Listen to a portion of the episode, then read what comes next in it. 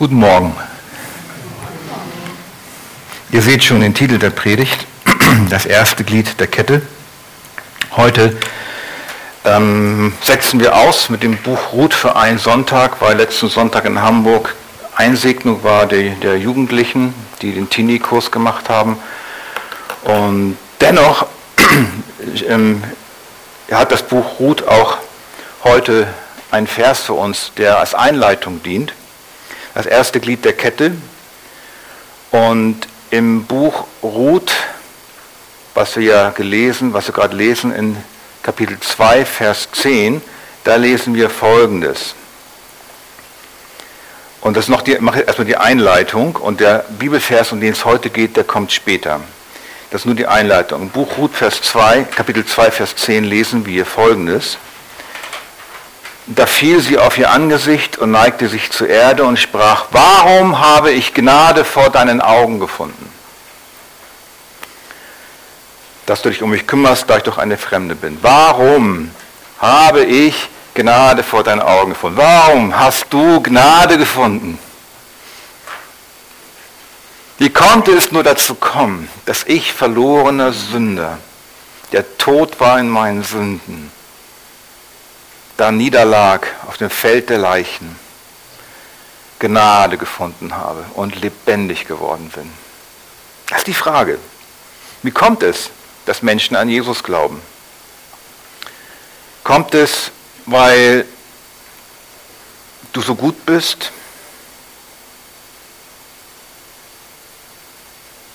Weil du trotz aller deiner Sünde vielleicht irgendwo einen guten Kern in dir hast, den Gott gesehen hat? Aber so schlecht ist der ja doch nicht, der Falk. Oder ist Gott verpflichtet, dich aufgrund deiner vielleicht auch schweren Vergangenheit gefälligst zu lieben? Na, ist wenigstens einer da, der mich liebt, dann komme ich durch. Wie kommt es, dass Menschen zum Glauben kommen? An Jesus glauben. Nicht, weil wir so gut sind. Die Schrift sagt zu dem Thema Folgendes. Es ist keiner gerecht, auch nicht einer. Also daran kann es schon mal nicht liegen, dass ich so gut bin. Da es keiner, der Gutes tut, auch nicht einer, also an meinen Taten liegt es auch nicht. Die retten mich nicht. Wenn ich noch so sehr meine Knie aufschürfe bei irgendwelchen Treppen, die ich hochrutsche. Ich habe auch keinen guten Kern. Ich weiß, dass in mir, in meinem Fleisch nichts Gutes wohnt.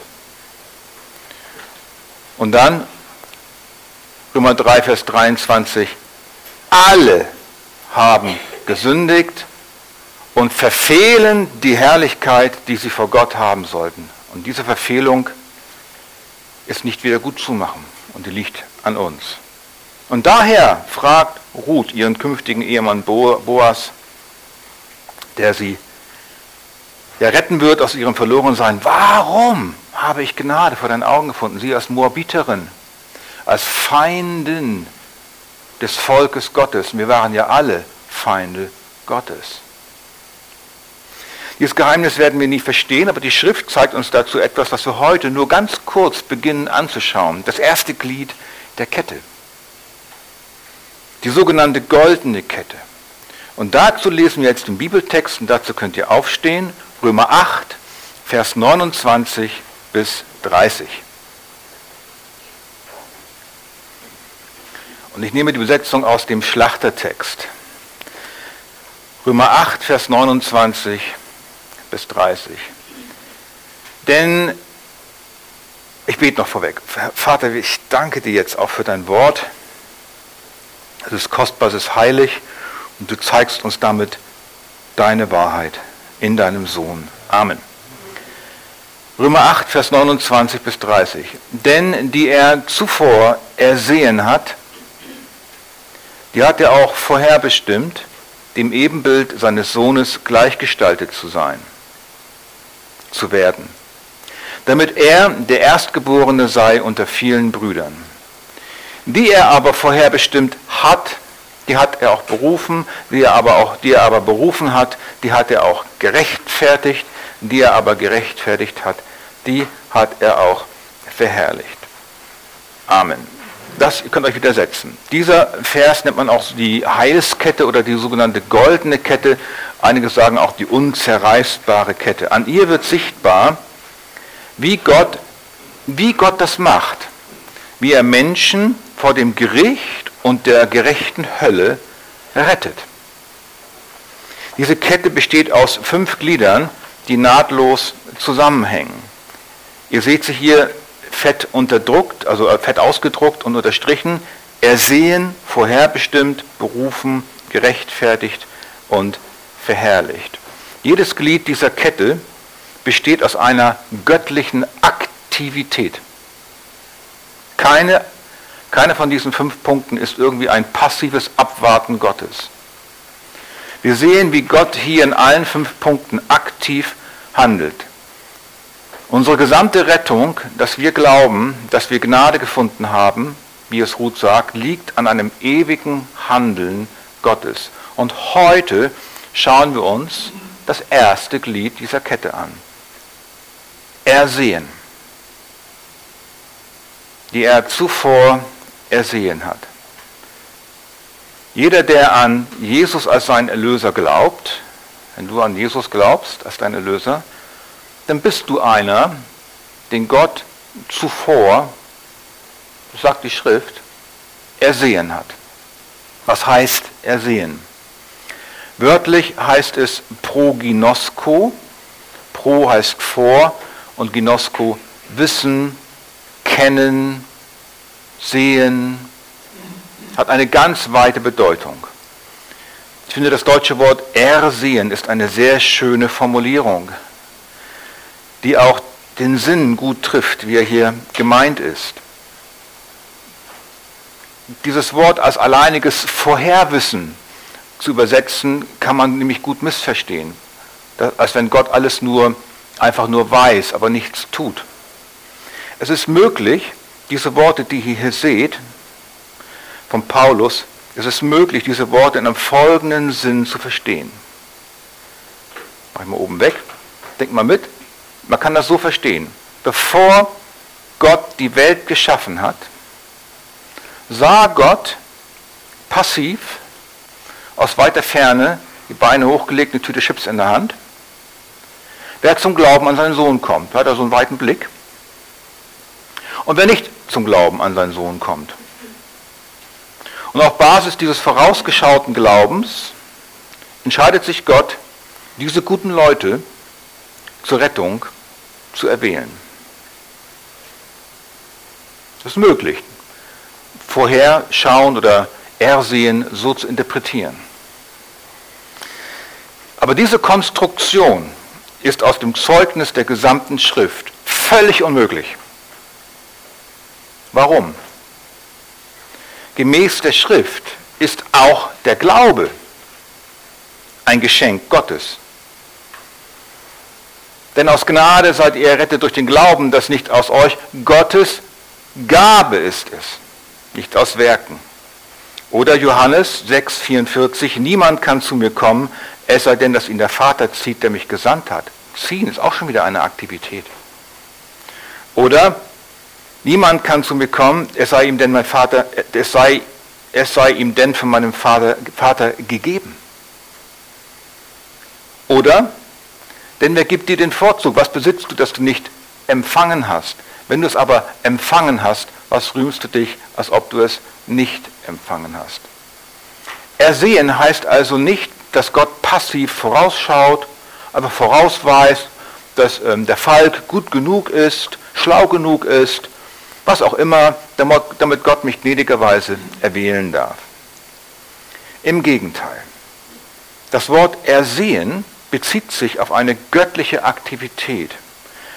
Es zeigt an, dass Gott in seiner ihm eigenen souveränen Freude seine Liebe bestimmten Individuen zukommen lässt, vielen, die noch geboren werden, sie fröhlich als ein Eigentum annimmt und sie zum ewigen Leben und Herrlichkeit erwählt.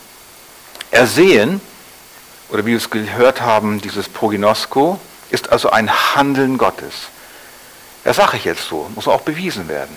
Ist es wirklich, handelt Gott wirklich oder schaut er nur voraus? Das ist der Knackpunkt.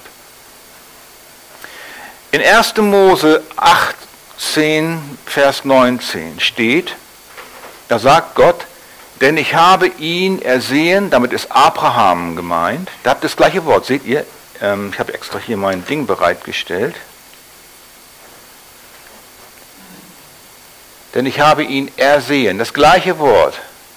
Hier im Hebräischen heißt es Yada, hat noch eine viel größere Bedeutungsbreite als das griechische Wort. Ich habe ihn ersehen, dass er seinen Kindern und sein Haus nach ihm gebiete, den Weg des Herrn zu bewahren. Ersehen heißt hier auch erkennen. Und wenn Gott Personen erkennt, dann ist das immer im Alten Testament, immer und auch im Neuen ein erwählender Akt. Das ist die genaue Bedeutung hier in 1. Mose 18, 19. Gott hat Abraham erwählt. Das ist die hebräische Bedeutung. Das heißt also, dass Gott schon vor Grundlegung der Welt in einer aktiven, rettenden Beziehung zu seinen Erwählten steht. Und diese Rettungstat der Erwählung, diese Rettungstat der Erwählung geht allein immer zuerst von Gott aus, niemals vom Geschöpf. Wieso kann sie nie vom Menschen ihren Ausgang nehmen? Weil wir tot waren in unseren Übertretungen und Sünden.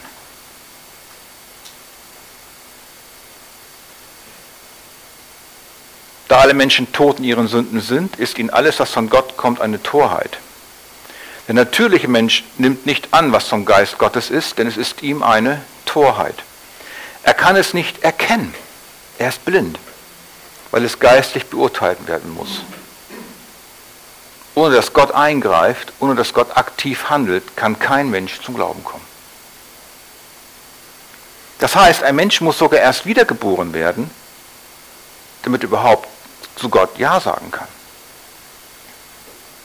Wir kommen der Sache noch näher, wenn wir uns den folgenden Vers anschauen. Das ist jetzt der Kern für heute, der Kernvers, an dem wir es verstehen können. Jeremia 1, Vers 5. Ehe ich dich im Mutterleib bildete, habe ich dich ersehen, da haben wir das Wort wieder, und bevor du aus dem Mutterschoß hervorkamst, habe ich dich geheiligt. Zum Propheten für die Völker habe ich dich bestimmt. Was schreibt hier Jeremia? Jeremia schreibt, dass Gott zu ihm sagt, ehe du gebildet wurdest, also bevor es ihn gab, das ist aus göttlicher Perspektive vor Grundlegung der Welt. Da hatte Gott Jeremia ersehen, erkannt. Ja, da. Da könnte man noch immer noch denken, na ja, Gott hat nur gewusst, was für ein toller Hecht Jeremia sein wird, so aus eigener Kraft.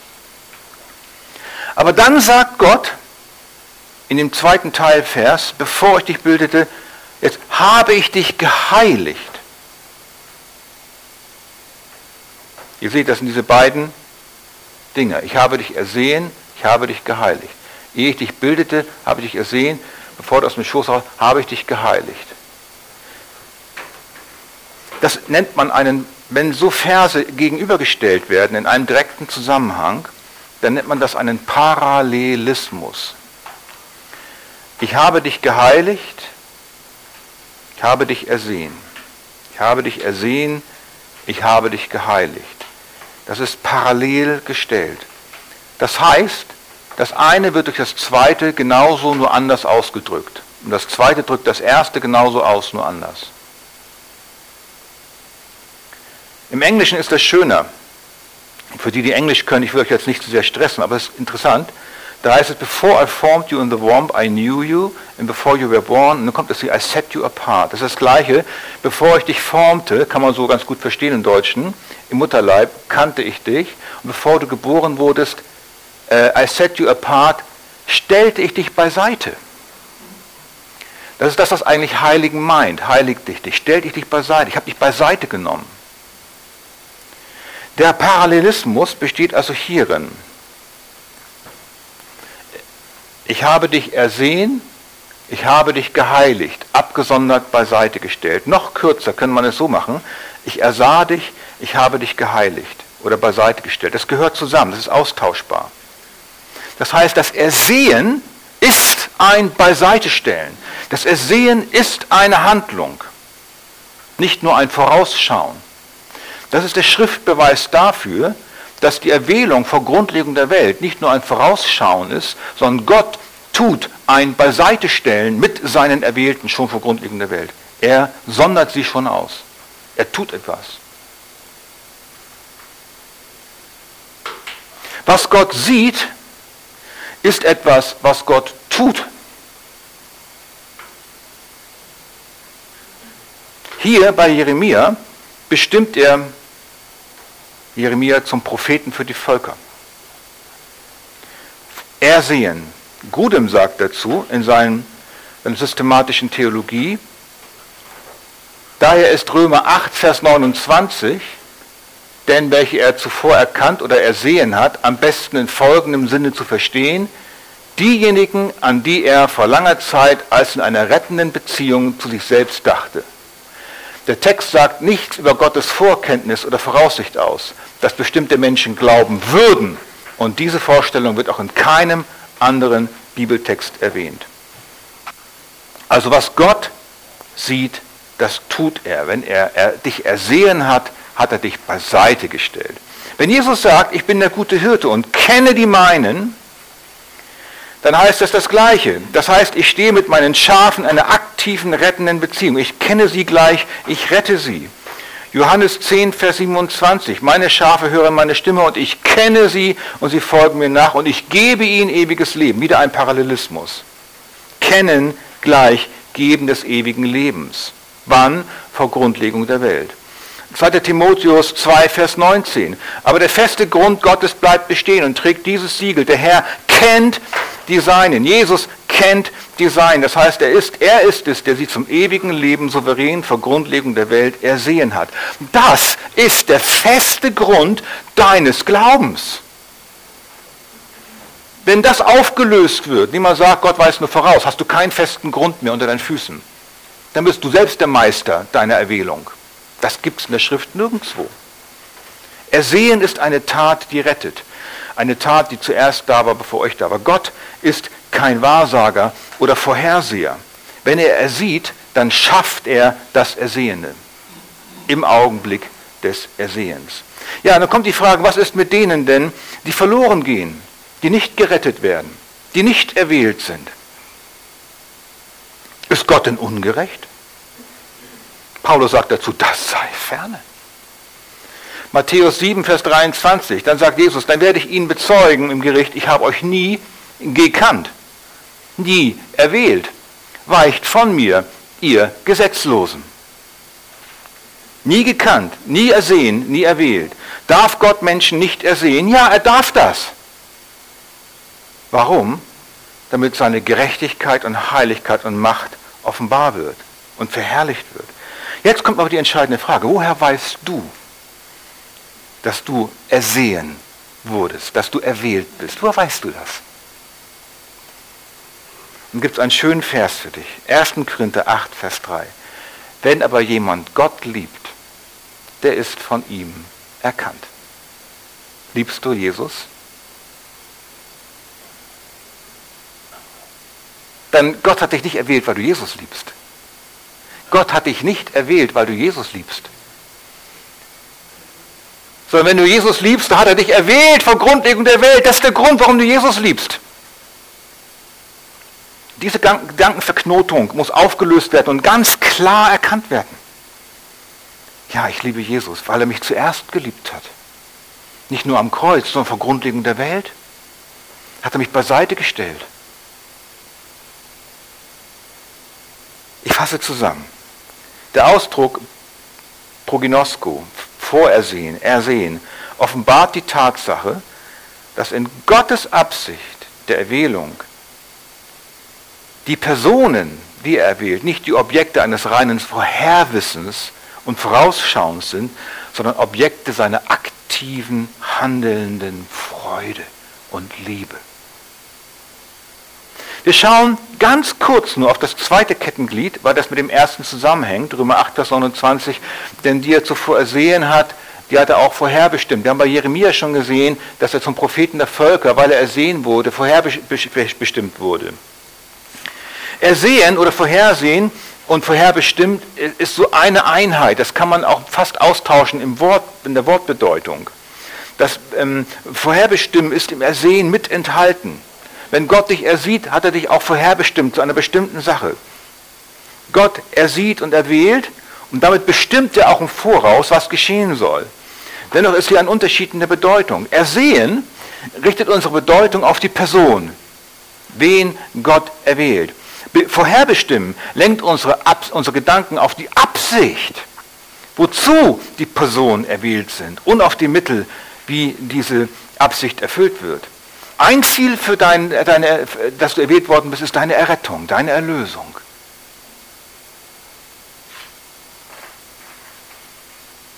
Und interessanterweise ist das Wort ähm, vorherbestimmen, wenn es gebraucht wird im Alten Testament zum Beispiel, in der gesamten Schrift ist das Wort vorherbestimmen immer nur in einem rettenden Sinne gebraucht. Die Wortbedeutung für vorherbestimmen oder ähm, ja, die, die Prädestination, die Vorherbestimmung ist immer nur rettend zu verstehen. Deswegen ist ähm, auch der Vorwurf, dass, es eine, dass Gott ja eine doppelte Vorherbestimmung macht, er bestimmt die einen zum Himmel, die einen zur Hölle, ein schlechter Vorwurf, weil es sich nicht mit der Wortbedeutung in Einklang bringen lässt. Gott bestimmt immer nur zur Rettung, nie zur Hölle. Unbiblische Vorwurf, Gott würde, wenn er gnädig und souverän ist, die Verlorenen zur Hölle bestimmen, läuft aufgrund der Wortbedeutung des Bestimmen ins Leere. Und das Ziel unserer Erwählung ist nicht einfach nur, dass wir zum Schluss alle im Himmel ankommen, sondern was steht hier? Dass wir dem Ebenbild seines Sohnes gleichgestaltet werden. Gott hat dich vor Grundlegung der Welt aktiv beiseite gestellt, damit du Jesus ähnlich wirst. Nicht nur im Himmel ankommst. Dass unser Charakter geformt wird. Dass wir der Heiligung nachjagen, wo unsere Sünde immer mehr abgeschlagen wird. Also, Warum haben wir Gnade gefunden vor seinen Augen, wie Ruth es sagt? Weil uns Gott aus unbekannten Gründen, aufgrund des Wesens seiner großen Liebe, aktiv rettend vor Grundlegung der Welt ersehen hat. Oder wie es der Epheserbrief ausdrückt, denn in ihm hat er uns erwählt, ehe der Welt grundgelegt war. Dass wir heilig und untadelig vor ihm sein sollten. Und dann kommt der Parallelismus und seine Liebe hat uns dazu vorherbestimmt, seine Kinder zu sein. Der gleiche Parallelismus. Erwählt, vorherbestimmt. Das ist eine Sache. Seine Kinder zu sein. Gott erwählte uns nicht, weil er wusste, dass wir uns bekehren, sondern seine Erwählung war eine rettende Tat vor Grundlegung der Welt. Aus der unzähligen Menge der gerechterweise zum ewigen Tode verurteilten Sünder rettet Gott aus persönlicher rettender Liebe Menschen, indem er sie zum ewigen Heil aussondert. Sonst wäre Gnade keine Gnade, wie es ähm, Paulus sagt.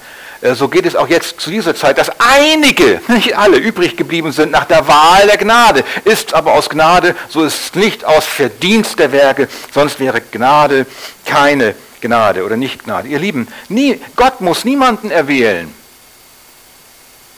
Er hätte uns alle in die Hölle laufen lassen können, gerechterweise. Er hätte gar nicht eingreifen brauchen. Und er wäre dafür immer noch als gerechter, heiliger König des Universums von allen Engeln angebetet worden. Niemand hätte Gott einen Vorwurf machen können dafür. So, und nun erwählt er aus Gnade einen Überrest. Und die Erretteten beschuldigen ihn der Ungerechtigkeit. Wie kannst du nur einige erwählen? Wisst ihr, was das ist? Das ist Rebellion im Herzen. Das ist Aufstand gegen die Souveränität Gottes, auch unter den Gläubigen teilweise. Aber Jesus sagt, die Schrift kann nicht gebrochen werden. Die Erwählung der Erlösten gibt Gott die größtmögliche Ehre. Auch die Verdammung der Gottlosen gibt Gott die größtmögliche Ehre. Für uns, die wir an Jesus glauben und ihn lieben, ist die Erwählung die Ursache, warum wir so einen großen Frieden und Freude im Herzen haben. Der feste Grund, auf dem wir stehen. Deswegen ist mein Heil auch sicher. Es ist zwar weiterhin meine Verantwortung aus Liebe, Jesus nachzufolgen und sein Evangelium weiterzugeben, denn ich weiß ja nicht, wer erwählt ist, das weiß ja nur Gott. Aber dann, wenn ich es weitergegeben habe, ist es allein Gottes Sache, sein Werk zu tun. Daher, wenn du dies heute hörst, es ist, dann ist es trotz dieses Wissens deine Verantwortung, Buße zu tun und Jesus zu danken. Es hat ihn sein Leben gekostet, für die Erwählten sein Leben zu lassen, den Preis für die Rebellion und die Sünde meines Lebens zu bezahlen.